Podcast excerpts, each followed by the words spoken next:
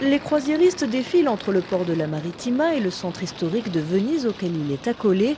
Pourtant, pas de grand paquebot en vue. Les passagers ne viennent plus ici que pour une partie des contrôles et être acheminés jusqu'au navire, en bus ou en vaporetto, une nouveauté pour Donata. Avant, nous partions directement d'ici. Maintenant, malheureusement, le port n'est plus là. Nous, nous avons vu Venise splendide du haut du paquebot. Mais on peut faire un petit sacrifice pour protéger Venise. D'autres vacanciers sont plus mitigés.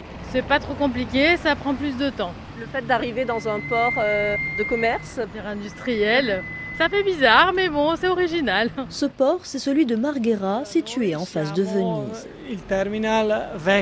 PSA à Venise, c'est la branche locale d'un groupe qui administre des ports de commerce, gère ce terminal. Ricardo Vianello, responsable commercial, nous guide d'ailleurs le long de piles de caissons métalliques. Peu d'indices laissent présager que le terminal Vecon accueille des paquebots. Normalement, il ne reste qu'une journée. Ça n'est pas très contraignant en termes d'occupation des quais. Ça l'est un peu plus en ce qui concerne la gestion de la cohabitation. Là, nous sommes arrivés sur notre quai. On voit là une opération de déchargement de certains conteneurs et sur ce même quai, euh, vers là-bas, il y a l'espace que l'on dédie aux croisières. Là-bas, au fond, on voit une tente blanche où sont réalisés des contrôles. Un quai long, mais unique et grand ouvert sur le dédale de conteneurs. En ce moment, c'est ouvert car jusqu'au vendredi, on est à 100% terminal de conteneurs. Demain, on sera à 50% port commercial et 50% port de croisière.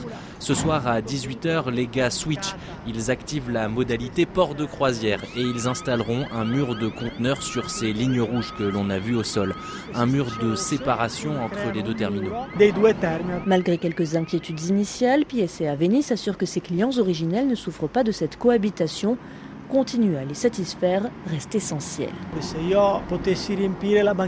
Si je pouvais remplir le quai rien qu'avec des porte-conteneurs, je le ferais.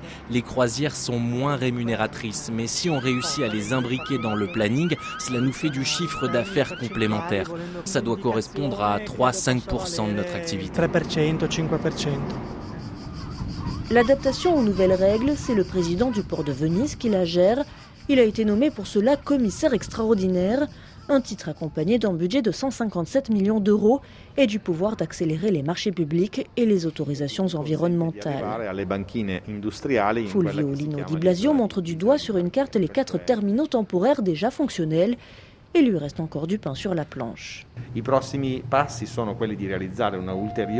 Les prochaines étapes seront de réaliser un quai temporaire supplémentaire en 2023 et puis de réaliser une véritable gare maritime d'ici à 2026. À cette heure, la solution la plus solide, c'est celle d'une gare dans la partie nord de la zone industrielle de Marghera. Mais le gouvernement a demandé de lancer un concours d'idées internationales pour identifier une solution hors de la lagune pour les bateaux de croisière et les porte-conteneurs transocéaniques. L'autorité portuaire étudie aussi la possibilité d'utiliser un canal qui permettrait au paquebot de rejoindre le port de Venise sans passer devant Saint-Marc. Pour l'instant, le sort du terminal de la Maritima reste incertain. L'idée, c'est d'étudier, là encore via un concours international, l'usage que l'on peut en faire, que cela soit pour les croisières, les yachts de luxe, les chantiers. Il faudra aussi étudier les fonctions pour la ville, la création d'un environnement qui permette d'avoir une belle expérience de l'arrivée dans la ville de Venise. Le passage des gros paquebots devant le palais des Doges suscitait l'hostilité de certains Vénitiens, comme Lydia Fersouac, conseillère de l'association Italia Nostra. Le nouveau dispositif ne la satisfait pas non plus. Les grands bateaux n'entrent pas dans la ville, mais entrent dans la lagune. Or, la lagune, c'est Venise, et Venise, c'est la lagune. Elles sont indissociables. Les grands paquebots ne peuvent pas venir ici, ils doivent aller là où c'est profond, à Trieste par exemple, ou dans d'autres villes qui veulent les accueillir en prenant en compte le problème de pollution. Ici, ils n'ont pas de sens. Les paquebots viennent en tout cas moins nombreux qu'avant la pandémie. Environ 200 sont prévus cette année contre 585 en 2019.